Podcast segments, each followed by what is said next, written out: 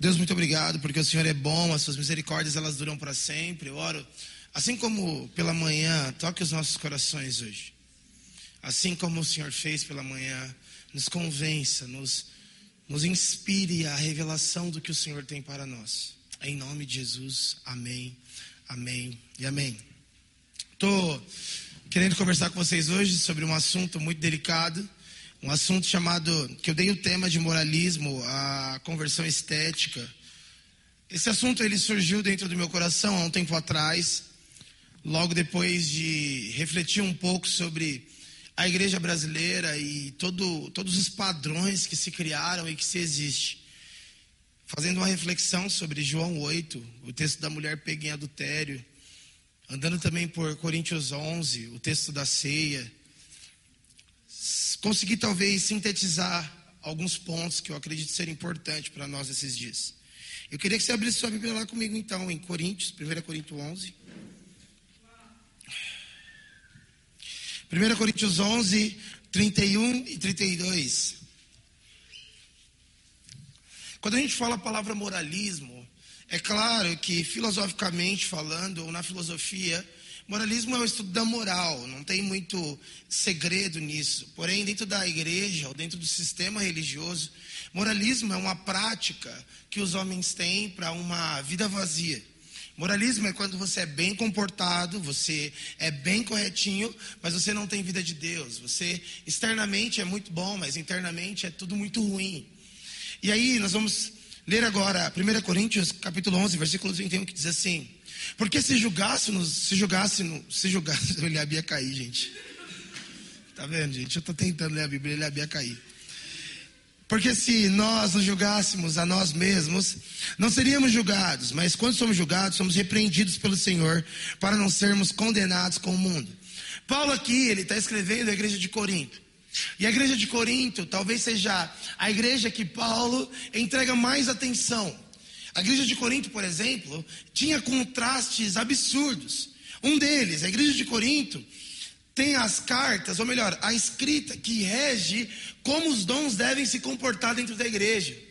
Ou seja, línguas estranhas, profecia, falar em outras línguas, palavra de conhecimento, palavra de sabedoria, tudo isso a igreja de Corinto fluía muito. Mas essas mesmas cartas, Paulo precisa corrigir, por exemplo, a imoralidade da mesma igreja. Paulo precisa corrigir a falta de união da mesma igreja.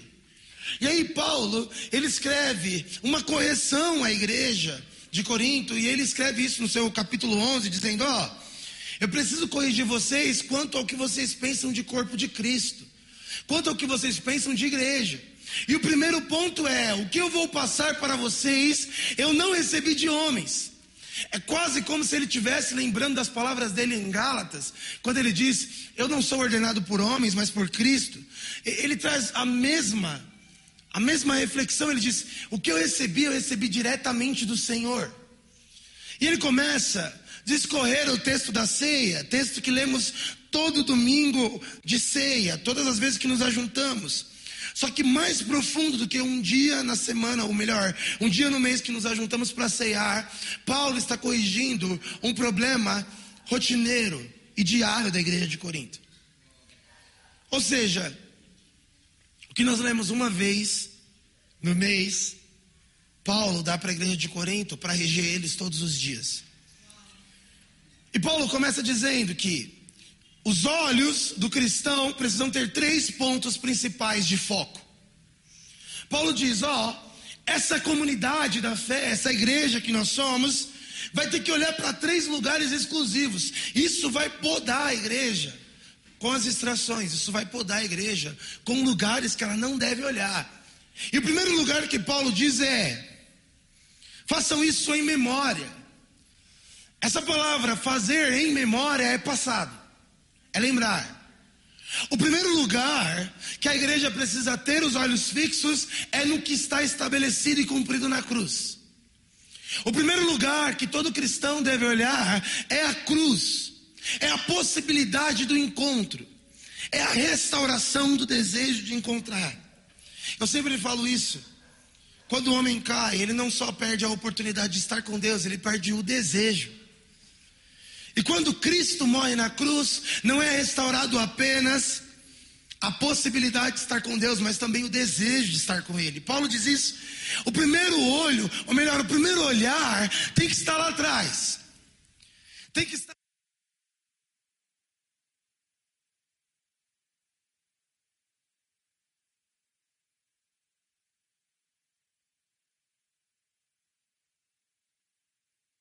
Examine-se, pois, o homem a si mesmo. O segundo tipo de olhar que Paulo convida a igreja a ter é: não olhe agora para o exterior, não olhe para o outro, não observe o outro. Igreja, olhe para si, examine-se a si mesmo. E o terceiro é: até que ele venha, ou seja, olhe para frente. Esses três níveis deveriam reger a igreja no seu comportamento diário, porque todas as vezes que a igreja olhasse para trás, ia ver o tamanho do milagre que é a cruz, todas as vezes que a igreja olhasse para o aqui, ela olharia para dentro de si, no contraste do que deveria ser a semelhança de Cristo, mas nunca se esqueceria de olhar para frente, na sua bendita esperança que é a volta de Cristo. Vocês estão aqui? Só que a igreja de Corinto ela tinha um problema, porque Paulo, no mesmo capítulo, intitula isso com uma ausência de discernimento de corpo. A igreja de Corinto tinha um problema dentro dela, que era um problema de classes. Ou seja, existiam ricos e pobres lá dentro. E o que acontecia é que esses irmãos mais ricos, eles se aproximavam das suas mesas, eles chegavam em primeiro nos seus cultos e eles se alimentavam e se fartavam, deixando na maioria das vezes apenas a bebida, apenas o vinho para os mais pobres. Isso começou a gerar dentro da igreja um estilo de morte, porque na mesa da comunhão os mais pobres, os mais leigos, tinham só vinho para beber. E Paulo puxa isso e diz assim: ó, por que vocês não discernem um corpo? Por que vocês se sentem um pouco superior que o outro? Vocês pegam a mesa da comunhão, comem o pão sólido, pegam tudo para vocês e os outros irmãos que morram. Os outros irmãos que fiquem com a bebida, que caiam no chão, que fiquem fracos, que fiquem doentes e que se der durmam. Paulo ele começa a dar isso, e aí a gente vai puxar para o agora, e é muito presente isso até hoje. Algumas igrejas que parece que é a reunião do vinho, a comunhão do vinho. Principalmente igrejas que falta Bíblia no púlpito, que falta pão na mesa. Por quê? Porque para os pobres, para os leigos, para os ignorantes, nós não damos a mesma medida de pão. Nós deixamos o vinho. E depois reclamamos de uma igreja que é fraca, que é doente e que dorme por falta de discernimento dos que sabem. E aí constrói-se então esse moralismo estético. Porque estética hoje é o que rege a sociedade, na minha opinião. Todo mundo está buscando a estética. Um grande, um grande homem cujo qual o nome não pode ser mencionado.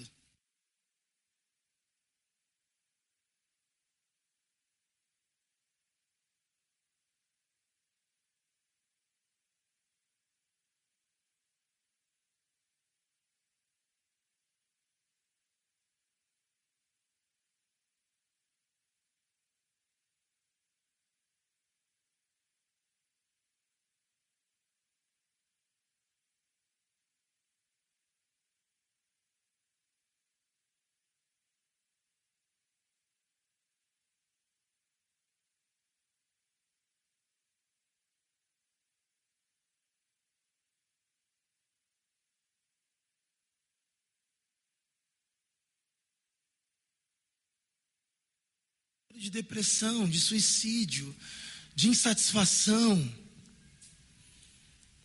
Porque algo que a estética te dá, esse moralismo estético te dá, é, é esse contentamento público e esse desprazer na solidão. É o ponto de que ninguém me conhece. E talvez se alguém me conhecesse, eu seria apedrejado publicamente, porque eu preciso ter uma boa estética. A igreja, eu sou filho de assembleiano, a igreja dos meus pais, eles tinham uma, uma relação séria com a estética. Você precisava parecer. Parecer, parece. Se comporte como tal. Mas ó, aqui dentro está tudo muito ruim. Não, não interessa. Aparente estar bem. E diversas vezes no meu próprio casamento, a Mari estava em um dia muito ruim. E sabe o que eu fazia, Gé? Eu, eu olhava para a Mari e falava assim, amor, poxa, você fica com essa cara? E ela me olhava e dizia, amor, eu não vou te dar estética. Isso é, isso é como eu estou me sentindo.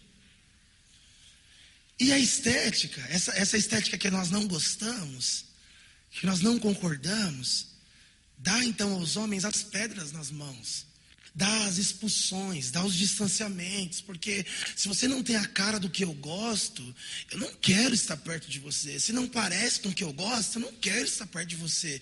Só que a verdade é que esse não é o espírito do evangelho. Esse não é o espírito do evangelho. E para entender melhor isso, eu quero que você abra sua Bíblia lá em João 8.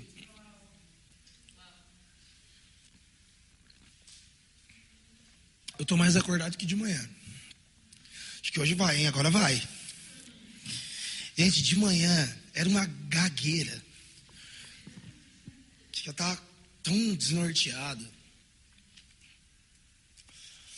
Então os escribas, uh, João 8, a partir do versículo 3. Então os escribas e os fariseus trouxeram à presença de uma, dele uma mulher surpreendida em adultério. E fazendo-a ficar em pé, no meio de todos, disseram: Mestre, essa mulher foi surpreendida em flagrante adultério. Na lei de Moisés, nos ordenou que tais mulheres sejam apedrejadas. E o Senhor, o que tem a dizer? Essa fotografia é muito simples de entender. Jesus está conversando com a multidão. De repente, ele é interrompido. Chega-se então os doutores da lei Doutores da lei aqui são pessoas que conhecem a Bíblia.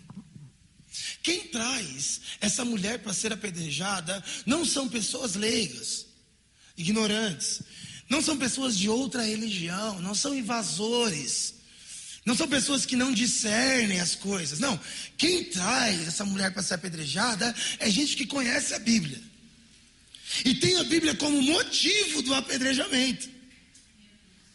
Tem a Bíblia como guia para apedrejar. Quando você lê a palavra pastor, mestre, pastora, apóstolo, todos esses, todos esses cargos são carregados por um estilo de pregação que é: eu tenho o que você precisa. Quando você olha um pastor, Está estampado na testa dele que o grito da vida dele para o mundo é: Eu conheço o que vocês precisam e não têm. Esses homens, eles conhecem a Bíblia, eles têm profundidade na espiritualidade. Esses homens, quando o mundo sangra, eles dizem que o mundo sangra por não ter o que ele tem. Diversas vezes participei de rodas com pastores que, ao, ao, assistir um jornal, ver um crime, ver algo de ruim, eles diziam: Está vendo aí? Não é um de nós. Estes homens que têm a tutela da Bíblia, a tutela da, da voz de Deus, deixar aguçado o desespero do mundo. E esse mundo, quando entra por aquela porta, sobe aquelas escadas e entra aqui, eles não vêm porque alguém gritou na janela: Olha só, nós temos uma lei para vocês. Não, eles vêm porque nós gritamos da janela. O jugo é suave e aqui o fardo é leve. Porque nós gritamos da janela: Vinde a mim, todos que estás cansados e oprimidos, e eu vos aliviarei. Porque nós gritamos da janela: vocês estão ansiosos? A ansiedade está forte, vem para cá. E aí esse povo sobe aqui, olhando gente que está com a Bíblia debaixo do braço, que fala bem, que entende da trindade, que conhece dos dons, e pensa que está no lugar mais seguro do mundo, Mas eu preciso te dizer que o fato de termos atrás de nós o que todo mundo procura também, também faz de nós os homens mais perigosos do mundo. Olhar para uma pessoa e dizer: o sentido de vida que você quer está na minha mão. Brinca com seu ego. Quando alguém sobe a escada dizendo socorro, você é quase o último homem antes de um gol. Você, você se sente o salvador da pátria. E aí você tem que ter uma consciência que se o espírito do evangelho não te conduz nessa relação, o moralismo vai conduzir. E qual que é o contraste do moralismo e do espírito do evangelho? O espírito do evangelho glorifica a Deus por intermédio do espírito no filho. E o moralismo? O moralismo não glorifica a Deus, glorifica o homem por intermédio de uma exclusão, caso não se torne o que nós queremos. E o que era para promover vida começa a gerar peso. Então, esses doutores da lei, pessoas que são íntimas da Bíblia, trazem essa mulher pega em adultério. Foi pega em adultério, foi pega em adultério. Estava pecando, estava pecando. Então, expõe. Bota diante de nós. Agora, vamos confrontar o espírito do Evangelho para ver como que ele se comporta diante disso. Porque, pela nossa moral, essa mulher deve ser apedrejada até a morte. Para o nosso, nosso ponto de vista, ela não é. O pecado que ela cometeu não é errado. Quando ela cometeu o pecado, ela se tornou um erro. Mata ela.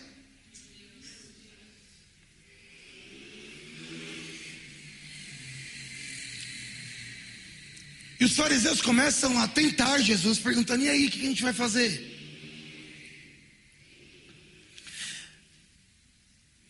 Jesus levanta e diz: Quem de vocês estiver sem pecado, seja o primeiro a tirar uma pedra nela. E se inclinou e voltou a riscar o chão. Mas eles, ouvindo a resposta, foram saindo um por um. Aqui Jesus começa a fazer igreja. O problema é que na igreja de Jesus só tem uma mulher pega em adultério. Quando Jesus olha para todos aqueles homens e diz assim: Ó, oh, vocês estão achando que agora que vocês exporam ela, que vocês levantaram quem elas são, a moral de vocês podem apedrejar quem ela é? Então tá. Consulta essa moral. O que Jesus está falando para esses homens é: vamos andar lá em Coríntios 11. Eu quero convidar vocês, fariseus e doutores da lei, examine-se a si mesmo. Vê se a consciência de vocês, se a existência de vocês. Não, eu não quero que vocês taquem pedras aqui fora, sem antes tentar pegar elas dentro. E não ser apedrejadas por elas. E a Bíblia diz que um por um vai saindo. E aí a gente tem a igreja de Jesus, porque Jesus afirma algo. Ele diz: mulher, cadê os seus acusadores? Quando alguém entra no culto e se assenta diante de nós, essa é a pergunta do céu para essa pessoa. No meio de uma congregação, será que poderíamos ouvir a voz de Deus dizendo: mulher, cadê os seus acusadores? O problema é que essa pergunta de Jesus vem carregada de solidão. Porque ao mesmo tempo que essa mulher não tem acusação, ela também não tem família. E aí foi dois lados que nós nos dividimos, que é, para ter família tem que ter acusação. E se você não quer ter acusação, você não vai ter família. Por exemplo, é isso que nós fizemos com a homossexualidade, a homoafetividade. Você vai falar disso? Eu preciso falar disso. Porque qual que é a ideia dos fariseus? É, essa mulher foi pega em adultério, traz ela aqui. Vamos fazer o seguinte, já que ela se tornou o erro, pelo erro que fez, deixa ela pagar pelo pecado dela. Os fariseus e Jesus, Sampaio, eles queriam as mesmas coisas, que era o fim do pecado. A indignação que Jesus tem com o pecado, os fariseus também tinham. Jesus, o Senhor não gosta do pecado e eu também não. E na realidade, na nossa moral, só tem um jeito de acabar com o pecado, que é apedrejando. Quanto custa o pecado? A vida do pecador. Então pague. E aí Jesus olha e diz assim: tá, então vamos lá, pega na existência as pedras e começam a atacar. Comecem a atacar. Ou seja, quando nós vamos lidar com esse assunto, homoafetividade, a igreja, a igreja que tem consciência que a prática é errada dentro do que nós cremos, olha para isso e diz: nós não condenamos só a prática, nós condenamos também a pessoa que pratica. E aí, quando nós somos questionados, e alguém diz, Uês, tem algum prostituto na sua igreja? Tem algum adúltero na sua igreja? A gente responde, não. Só que parece que em sequência dessa pergunta me vem outra. É, como você venceu isso? Quando o assunto é homossexualidade, você venceu pela cruz e eles estão ao seu lado ou você só pediu para eles se retirarem? Em outras palavras, fariseus e Jesus, eles querem vencer o pecado. O problema é que para os fariseus vencerem o pecado, isso custa a vida do pecador. A consciência limpa do fariseu não é não vencer o pecado, é não ter mais o pecador. Então nós vamos nos, virar, nos livrar do pecado. A que ponto, fariseu? Ao ponto de custar a vida da pecadora. E Jesus começa a concluir então. Porque quando a igreja de Jesus é estabelecida, que igreja? A dos não acusadores. Se levanta então um outro lado do moralismo que é, mas espera aí, Wes, a gente não vai então querer santidade? Mas espera aí, Wes, a gente não vai querer que as pessoas andem retas Aí Jesus diz: mulher, vai e não peques mais. O que Jesus diz aos fariseus é, ó amigo, eu sei que o seu desejo era esse não peques mais. Só que a sua pedra, a sua moral, não ia ter mais o vá. Os moralistas, eles acabam com o pecado, com ele ainda dentro da pessoa, custando a vida do próprio. Enquanto Cristo vence o pecado, conservando a vida da pessoa. Vocês estão aqui? Sim. Seu moralismo. E caso você traga para nós uma história difícil, essa história que você trouxer só vai ser aceita se você for vítima dela. Um dia eu conheci um cara chamado Macarrão. Homem polêmico. Alguém conhece o Macarrão aqui? Não conhece, né? É que se eu falar o nome dele, todo mundo vai saber. E algumas pessoas têm algumas coisas contra ele. Mas o nome dele é Paulo Capelletti. E ele foi na base. A gente teve um tempo muito bom. E ele é desses caras louco. Louco. Doido, gente. Mas não é doidinho, não, é doido. De assustar. E eu lembro que ele foi em uma igreja, e a igreja assim lotada. Ele olhou assim e falou assim: gente, quantos de vocês acreditam que Deus pode salvar o assassino? Aquela igreja tradicional. Amém. Quantos de vocês acreditam que Deus pode salvar a prostituta? Amém. Quantos de vocês acreditam que Deus pode salvar um estuprador?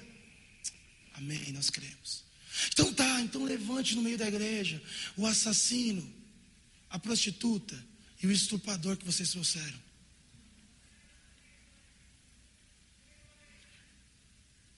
Porque o pecado só é aceitável, ou melhor, o pecado só é entendido, só é conduzido ao arrependimento se na situação você é vítima. Então um dia eu estava com um Baeta na base, assim, e o Baeta falou assim, oh, você vai ver um, um, apelo hoje que você nunca viu. Eu falei, Baeta. Você não sabe Baeta? Era um dos caras que trabalhavam com a Neuza Tioca na, no Ágape. Já devia ter, ter medo de andar perto, né? E Baeta. Ele, não, não. Você vai ver o apelo de hoje. Ele pregou sobre sexualidade, sexualização. No final ele falou assim, ó, levanta a mão aí. Você que já teve um abuso. Todo mundo falou, nossa, já sofri. Ele falou, não. Você que já cometeu. Todo mundo parou. Porque essa face do homem, a igreja não está pronta para lidar. Essa face escura da natureza, não, calma. Você não foi. Calma aí, você teve um caso sério com prostituição, sério. Mas você foi vítima? Não, eu era prostituta. Mas como assim? A gente não sabe lidar muito bem com isso. E talvez para pagar por isso a gente vai ter que dispor aqui, tá? E talvez a nossa moral, as pedras da nossa moral, te matem todos os dias, a ponto do único jeito da gente conseguir vencer o pecado, o seu pecado aqui dentro é te pedindo para sair. É assim. É assim que os fariseus da época tentam vencer o pecado. Eles dizem: Você errou, vamos te expor e te apedrejar. E quando você estiver morrendo, nós vamos ser alimentados por uma leve sensação de contentamento por termos vencido o pecado, independente se isso tenha custado a vida do pecador. E vai se juntando então o clã dos santos o clã dos bons testemunhos, o clã dos bons comportamentos. E vai ficando cada vez mais raro a transformação, mais raro o Pedro, pescador de almas, que ainda está pescando peixes. Vai ficando mais raro o Paulo, que caça cristãos, mas vai ser um conversor, um catalisador para a igreja. Porque, Paulo, a gente não pode te aceitar, cara. Você matou os caras. O que nós faz com você, cara? O nosso moralismo vai ter que te matar também. E aí Cristo faz ao contrário. A vida de um dos nossos é o catalisador para a salvação de um dos nossos inimigos.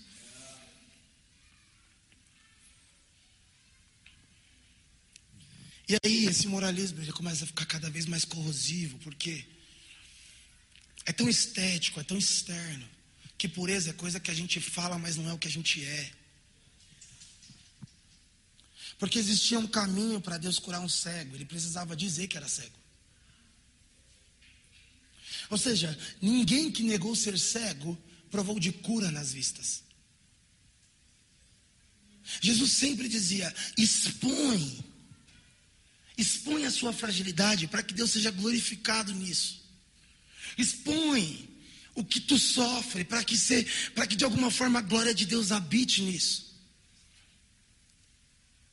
Só que as reuniões, os ajuntamentos começam a ficar cada vez mais raros, de pessoas que dizem que estão cegas, de pessoas que dizem que estão aleijadas, de pessoas que dizem que, que digam que estão surdas. Por quê? Porque a estética está importando mais do que a vida de Deus. Jesus deixou claro, como que essa mulher pega em adultério vence o pecado, sendo apedrejada até a morte? Não. Caso ela morra nesse pecado, ela não venceu. Ela foi condenada com ele. Para que essa mulher vença o pecado, ela precisa de vida de Deus. E a vida de Deus é: mulher, nesse momento que você ia ser apedrejada e morta por homens, por moral, por ideias, você acabou de ser apedrejada e abraçada ao mesmo tempo por um amor que você nunca mais vai se esquecer. E aí eu volto a dizer: será que a vitória da igreja pelo pecado é o simples desejo que ela tem de pedir para o pecador sair, ou pelo simples poder do Espírito que converte um pecador para uma vida santa?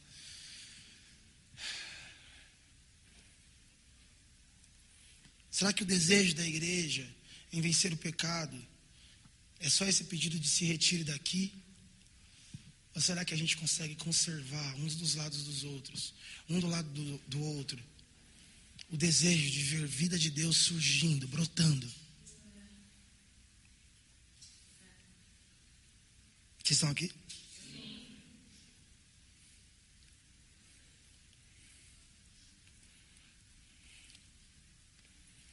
E como essa ideia moral, comportamental, essa ideia que que é o outro que sobe na cruz para pagar pelo próprio pecado, é boa porque glorifica o eu. É como se você fosse da casa, da casa do rei, e de repente chegasse um aleijado e sentasse na mesma mesa que você. E de repente você tivesse todo arrumado, cheiroso, bonito. Tocando no pão com as mãos limpas, pegando no copo com as mãos limpas, tomando o seu suco com a sua boca limpa. E sentasse do seu lado alguém muito sujo. Alguém que as unhas são pretas, alguém que não escova os dentes há alguns dias, mas sentasse exatamente do seu lado. E aquela refeição, aquele culto de domingo que você faz com calma, essa pessoa fizesse com desespero. Comesse com desespero, devorasse a mesa. Ao ponto de você se levantar da mesa, olhar para o Senhor da mesa e dizer: O Senhor vai deixar isso aqui acontecer? Esse movimento de questionar o Senhor da mesa, se ele vai deixar isso acontecer, é moralismo. É quando para estar do seu lado, precisa ter mesmo cheiro que você. Precisa ser tão bonzinho quanto você. Enquanto Deus quer assentar todos. Quer dizer, não, não, é desse jeito que eu quero mesmo. O que você está recebendo do seu lado aí é alguém que há muito tempo procura uma família. E talvez tem nas mãos, na boca e nos lábios marcas de órfãos.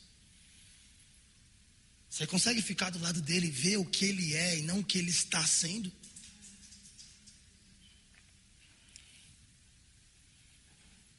Essas histórias me lembram da minha mãe. A minha irmã, ela teve um filho nova e solteira de um pai que nós não, não ficamos sabendo. De repente, minha irmã estava grávida e eu era muito, muito, sabe, muito bravo nessa época. Eu era meio revolucionário. Sabe, esse grande poeta que disse a primeira fase também diz um. Ele fala assim: Mano, não vou fazer essa frase, senão vocês vão saber quem que é o poeta.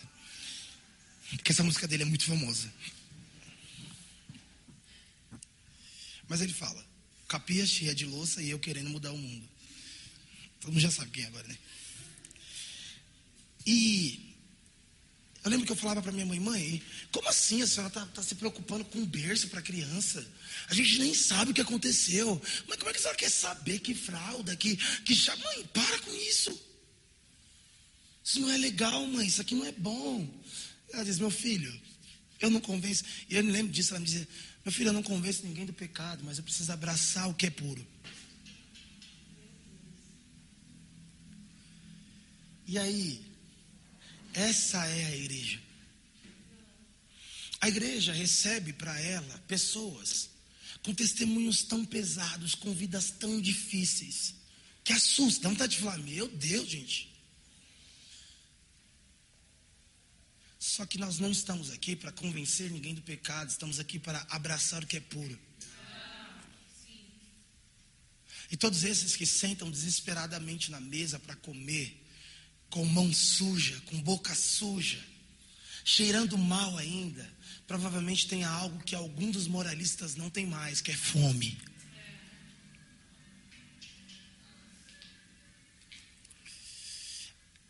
Quando nós abraçamos, então, essa dura missão de ser igreja na cidade, de gritar, nós temos.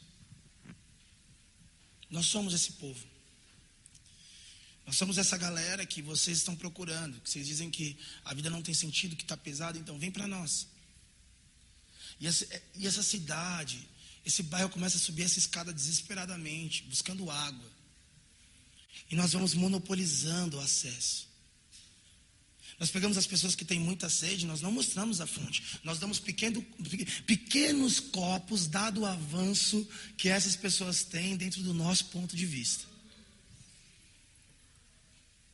Em outras palavras, fazemos. Cristo é a Bíblia, então o que nós fazemos? Nós escondemos atrás de nós. E se essa pessoa pensar como eu, agir como eu, andar como eu, cheirar como eu, falar como eu, eu vou dando então a medida do que ele merece. Fragmentamos o acesso.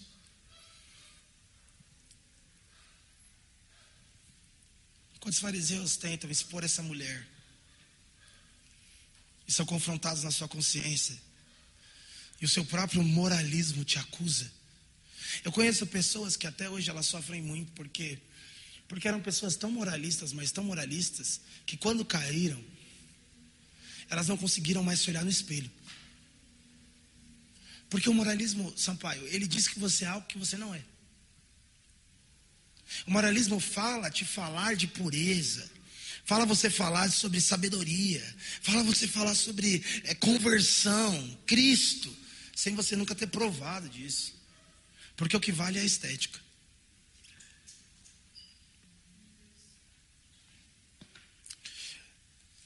E aí, o o que a gente faz? A gente diferencia, então, o que é discipulado e a poda de João 17, de João 15, e o que é o moralismo e a truculência de uma igreja imatura de João 18. Abre sua Bíblia comigo em João 18.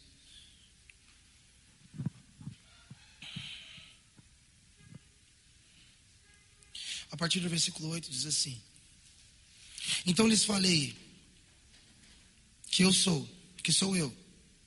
Se é a mim que estão procurando, deixe com que esses vão embora. Ele disse isso para cumprir a palavra que tinha dito anteriormente: Não perdi nenhum dos que o Senhor me deste. Então Simão Pedro puxou, a, puxou da espada que trazia e feriu o servo do sumo sacerdote, cortando a orelha direita. E o servo se chamava Malco. Mas Jesus disse: Pedro, guarda a sua espada. Por acaso não beberei do cálice que meu pai me deu? Aqui existe o exercício de uma igreja moralista. Que, de verdade, eu fico até um pouco com vontade de chorar, assim. Porque é, é cinematográfico o que acontece aqui. E na maioria das vezes, quando eu entro em Twitter, Facebook, Instagram, é isso que eu vejo. São cenas de uma igreja que é cinematográfica. Querem pegar Jesus. Então vamos puxar as nossas espadas e ferir as pessoas que estão querendo pegá-lo. Para que Cristo não seja preso. E aí, Pedro é esse cara, imagina a cena. Os soldados dizem: Nós estamos procurando Jesus. Aí Jesus, sou eu, aí os soldados caem. Primeiro, que já é uma loucura, os soldados caírem. Caiu todo mundo. Aí Jesus faz: Come on, come on. Aí eles levantam. Gente, eu sempre imagino isso. Imagina, o cara falou, eu sou eu, e todo mundo caiu. Ele é muito de Deus. Como é que você prende esse cara? Eles falam, quem vocês procuram de novo? E os caras dizem, Jesus de Nazaré. Eles dizem, então vocês acharam, sou eu. Pedro, a representatividade da igreja. O que tem uma moral aqui em cima o que quer ser correto na hora certa, do jeito certo, o que quer ser protagonista, pega da espada que carrega e corta a orelha direita do servo do sumo sacerdote. E aqui tem algo muito sério, porque se ele é servo do sumo sacerdote, ele desejava alcançar algo. Pedro aqui, ele não está ferindo alguém que é leigo. Ele está ferindo um representante do corpo. Com a espada. E Cristo é mais doido ainda, porque Cristo olha para Pedro e fala assim: velho, o que, que você está fazendo? E antes de Cristo brigar sobre a orelha de Malcom cortada, Cristo briga sobre um assunto que eu acho mais importante. Ele diz: Por que, que você está me impedindo de avançar? Porque característica do moral, características do moralismo é: eu te podo, eu digo que está errado. E parece ser bom, mas impede o avanço. É tão desmotivador, é tão pesado, é tão sem vida de Deus que depois que você corta minha orelha, depois que você tenta me proteger, eu não tenho força para avançar. Pedro tem maquiagem de zelo, mas é puro moralismo. É você querendo ser protagonista de algo. Por acaso eu, Pedro, não vou cumprir aquilo que Deus me disse? Aqui talvez tenha um exercício de diversas pessoas, porque eu discipulo. E me pergunto todos os dias: será que eu estou sendo zeloso ou moralista? Como? Será que eu estou promovendo ou atrasando o avanço da Amanda? Ao meu lado, sendo cuidado por mim, é pesado demais para continuar? Ou são podas, tem dores, tem sofrimento, mas tem contentamento em crescer, tem desejo em florescer? E o fato desse homem ser servo do sumo sacerdote significa que ele desejava alcançar um lugar. E aí, lá na lei, existe uma coisa que Deus tinha estabelecido que era quando o sacerdote ia ser ordenado, ele precisava fazer um ritual na orelha direita. E é exatamente a orelha que Pedro corta. E aí, talvez alguns de vocês já saibam disso, e Pedro, ele tem a representatividade da igreja. Ele tem as chaves da igreja. E Pedro também tem na sua mão uma espada. Espada que é usada indevidamente. Indevidamente para cortar a possibilidade do povo de ouvir. Esse é o zelo,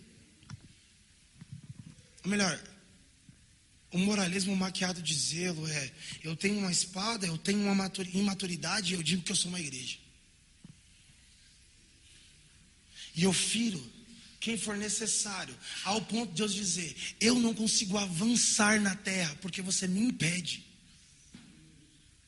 Eu não consigo fazer alguém se converter, porque antes que essa pessoa me encontre, você feriu tanto ela que ela virou as costas. E aí a minha oração é: Deus, faça com que nas nossas cadeiras tenham testemunhos de vida completos que a igreja gloriosa que venceu o pecado não tenha pagado pelo pecado a vida dos homens, e sim só recebido a vida de Deus, que é a suficiente para cobrir o homem de todo o pecado. Vocês estão aqui? Essa tem sido a minha oração. E, e agora a gente talvez está indo, e talvez isso está passando na minha cabeça, porque a gente está indo para um salão um pouco maior, né? E aí as pessoas elas ficam muito animadas, como o nosso querido amigo ali atrás. Porque as pessoas elas ficam muito animadas, a gente para um lugar maior, o esse, é mais gente que pode vir. Só que eu não acredito que esse mais gente que pode vir é esse movimento, apenas esse movimento de crente com crente, gente igual com gente igual. Então tem gente que entra na igreja que você olha e você fala assim, é dos meus. Tem gente que olha para Mari e fala, ah, certeza, gosta de Chanel, Gucci. Por quê? A Mari não gosta disso não, tá? Na verdade gosta, mas a gente não tem dinheiro. Por quê? Porque se identifica, é igual, é parecido. Algumas meninas com trança olham para Mari e falam, ah, essa daí é a Jumbo, né? Algumas pessoas olham para mim e se identificam com a minha história. Nem falam para o senhor pastor, falam, e aí, mano? Você tá ligado, hein? Gente que se parece comigo em alguns pontos. Só que a igreja não é composta só por essas pessoas. A igreja recebe dentro dela algumas realidades muito duras. A igreja recebe dentro dela nem só o homem, não só o homem que se envolveu com prostituição e sofreu por isso, mas às vezes a prostituta que promoveu o vício do homem. E a igreja precisa saber se relacionar com isso. Aceitar que o Rafinha é o Rafinha e as histórias dele. E que do meu lado, nós não vencemos o pecado pagando o pecado com a vida do Rafinha. Nós vencemos o pecado apenas recebendo a vida de Deus. E talvez ir por um lugar maior hoje seja tão desesperador no meu coração por conta disso.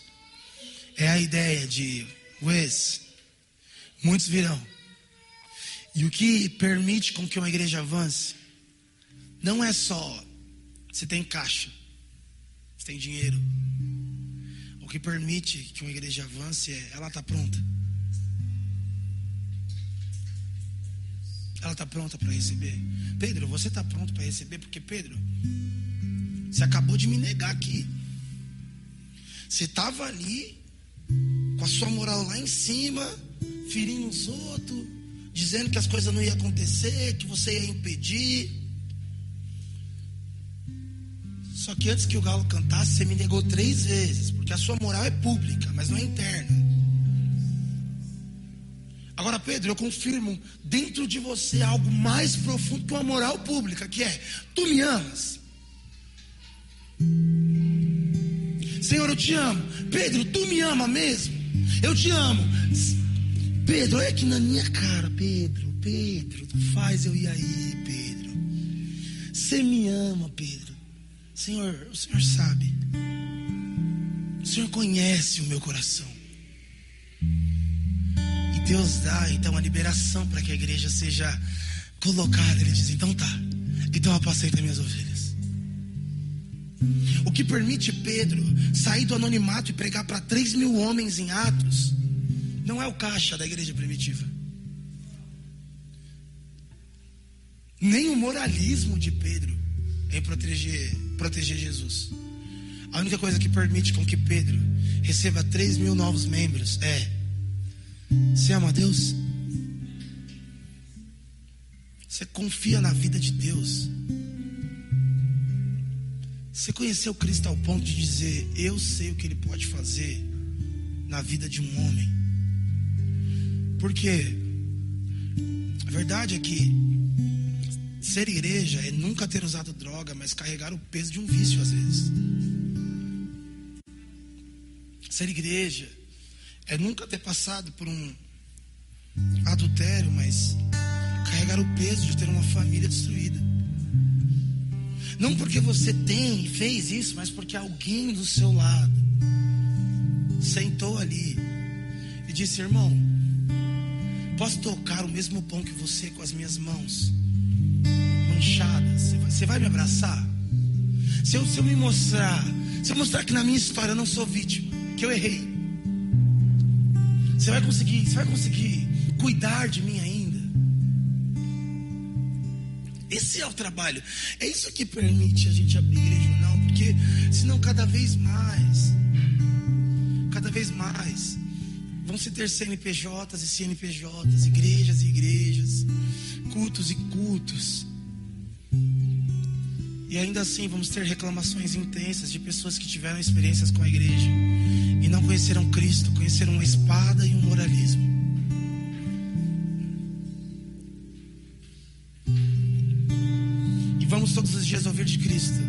Cara, você é até bonitinho, mas você me impede de chegar nos outros, né? Essa é a permissão. Às vezes Eliabe vem falar comigo, negão, estou conhecendo umas pessoas com as histórias pesadas. Eu falo, é a vida, cara. A vida é pesada. O mundo, o mundo não está brincando e errando quando dá. O mundo é mal. O mundo tem gente má. As experiências da vida nem todas são positivas. E na maioria das vezes, quando alguém corre aqui, é porque tem na adoração uma palavra chamada socorro.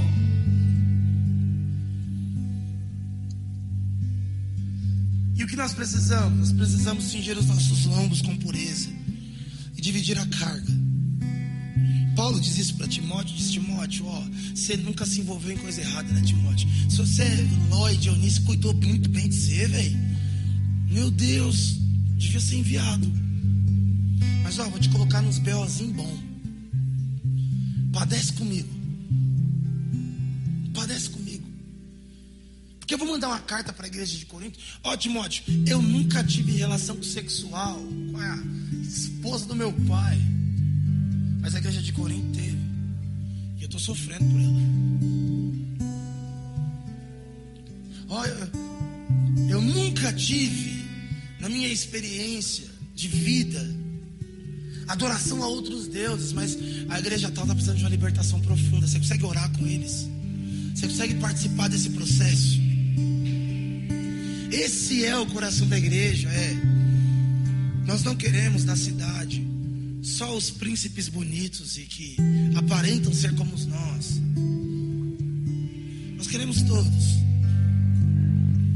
que eles se assentem aqui, que eles fiquem com a gente, que a gente não vença o pecado com o peso da vida deles.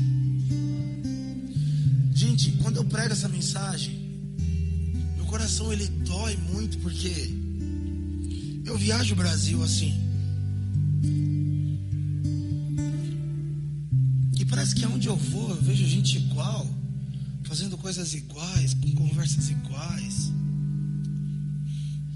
E aí existe uma ala dos novos convertidos, ou da galera que está passando por libertação, ou da galera que tem uma experiência de vida que não é de igreja, que participou de alguma coisa que não era tão da nossa, da nossa gente. E normalmente eles estão afastados, passando por um processo de purificação moral, até que eles possam ser aceitáveis na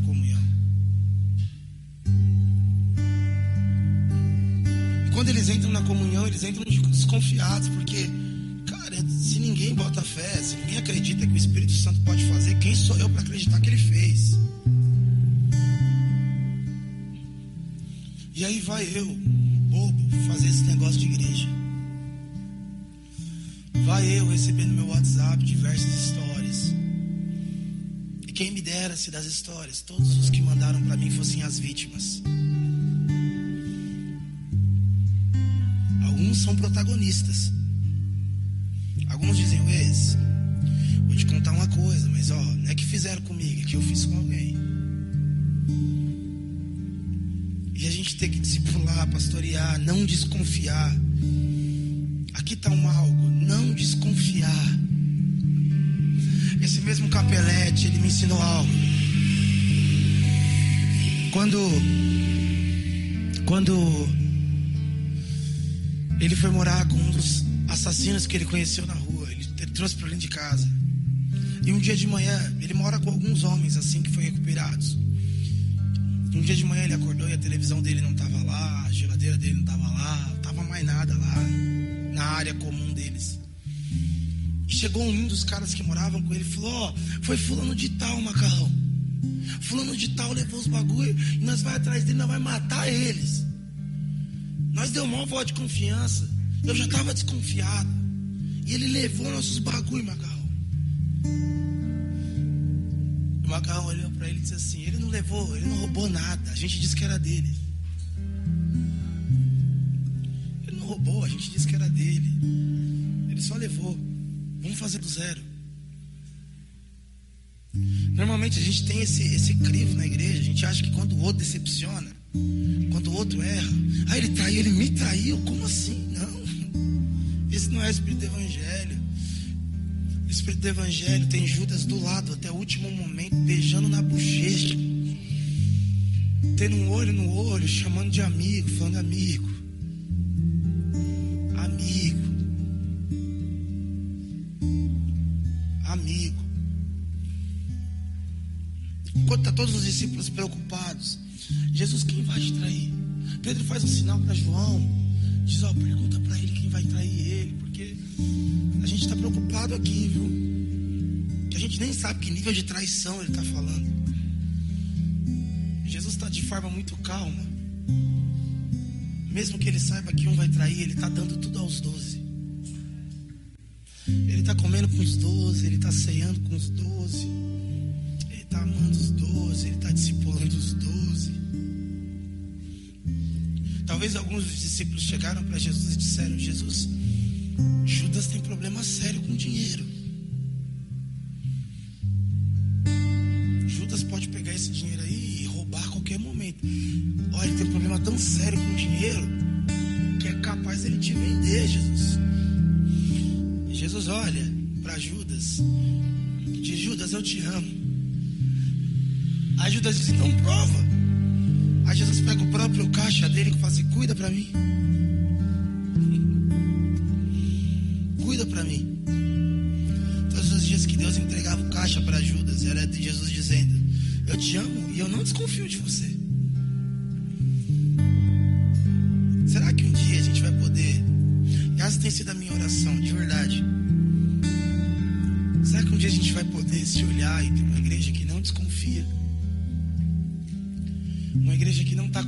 acesso de ouvir.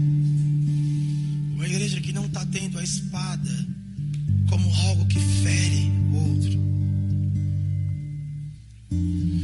Algumas pessoas perguntam por que, que Pedro estava com a espada.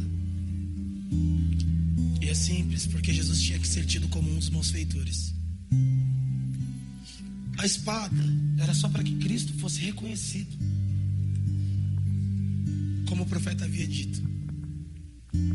Bíblia na mão não é para a gente matar ninguém, a Bíblia na mão é para que a gente seja reconhecido como alguém que conhece a Cristo.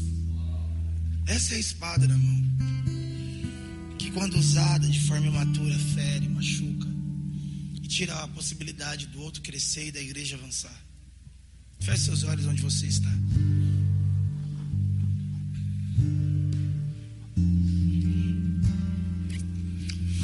Sabe, existem alguns problemas políticos sociais que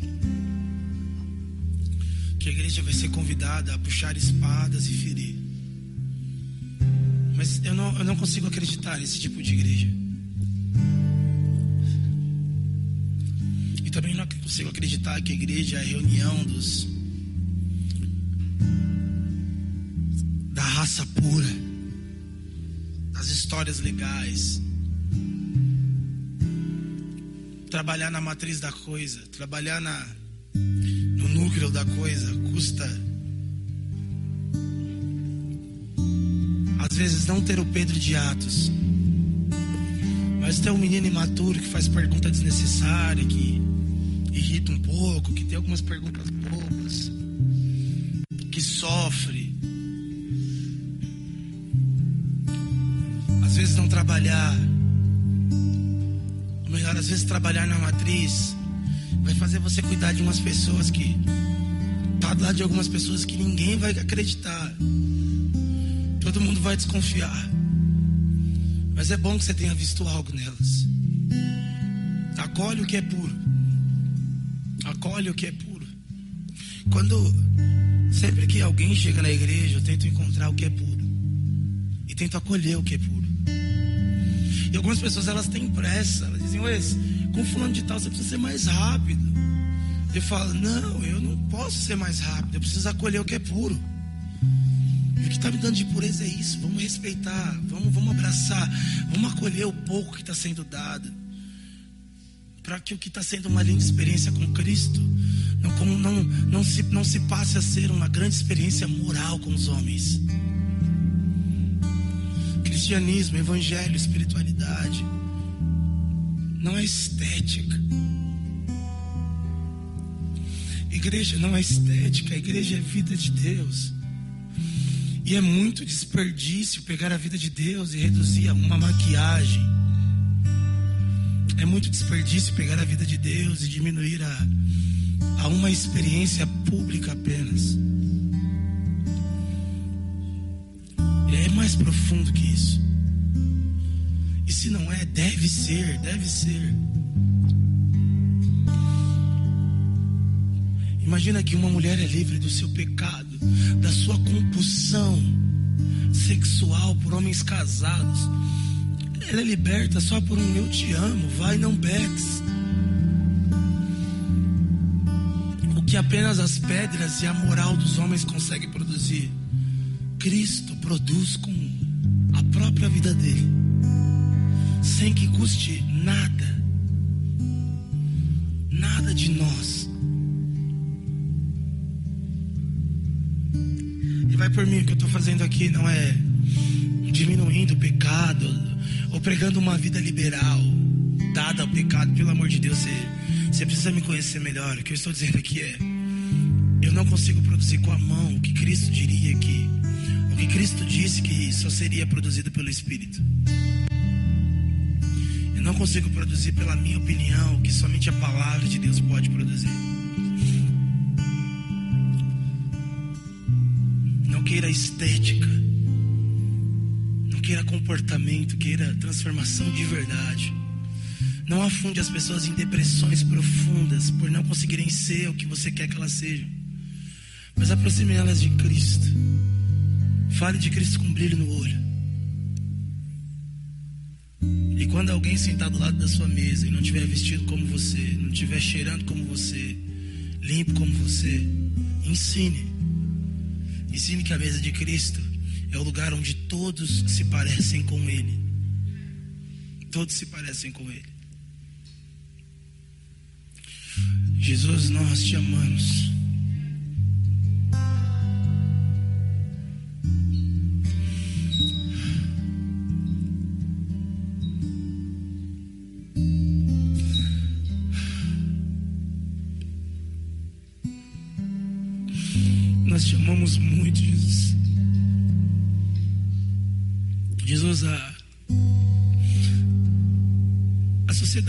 Sofre pela estética, porque a estética mata muitos homens, a estética confunde muito. Por não parecer ser, alguns deixam de existir.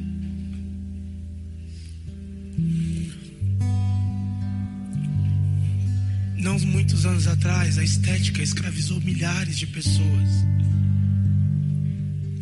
Não muitos anos atrás, a estética liberou estupro em todas as mulheres. Não muitos anos atrás, a estética prendeu pessoas para uma vida sem dignidade.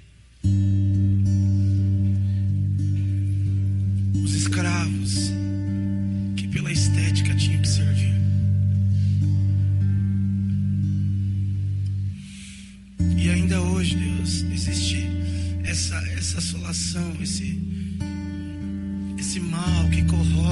Corrói, corrói, a igreja, que é não parecer, não ter jeito,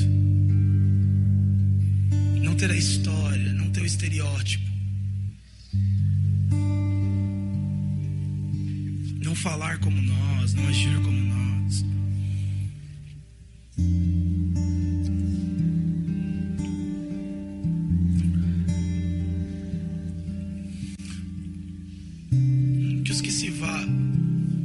Que os que se foram,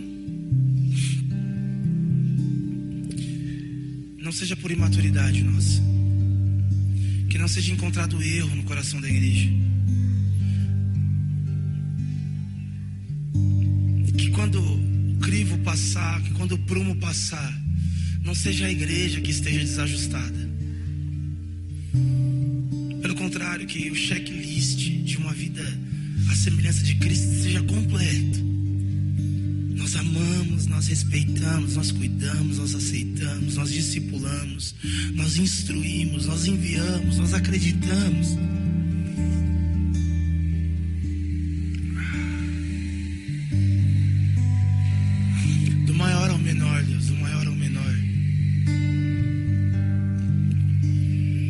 todos possam ser acolhidos nesses dias tão difíceis.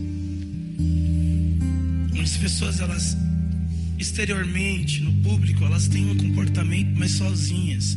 Elas parecem explodir, elas parecem não, não saber o que fazer. Que elas possam se mostrar. E mais do que isso, que a igreja não se assuste. Que a igreja acolha o que é puro. Em nome de Jesus, Deus. Amém, amém e amém. Aplauda Jesus onde você estiver.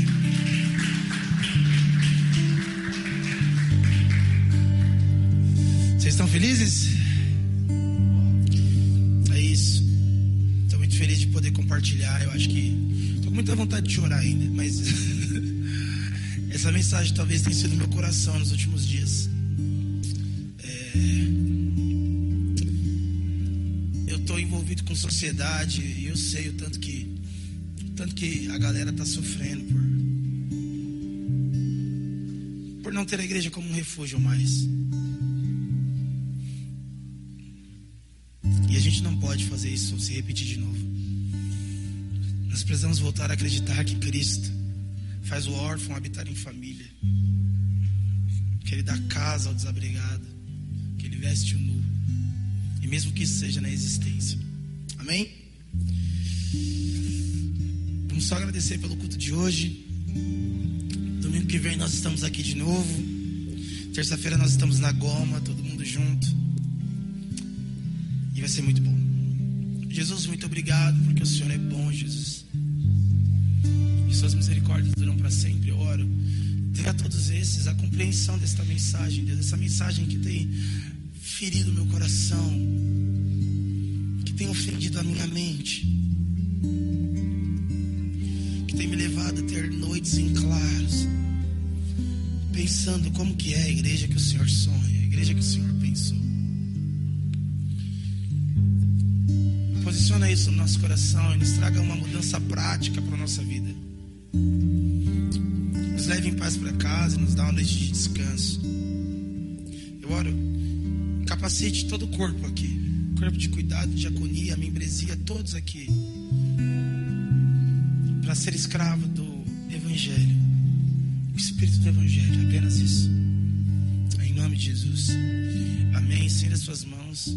Que o grande amor de Deus e a graça do nosso amigo Jesus, nosso as doces consolações comunhões do Espírito Santo de Deus estejam sobre todos nós, hoje e sempre. Amém, amém, amém. Aplauda Jesus e até semana que vem.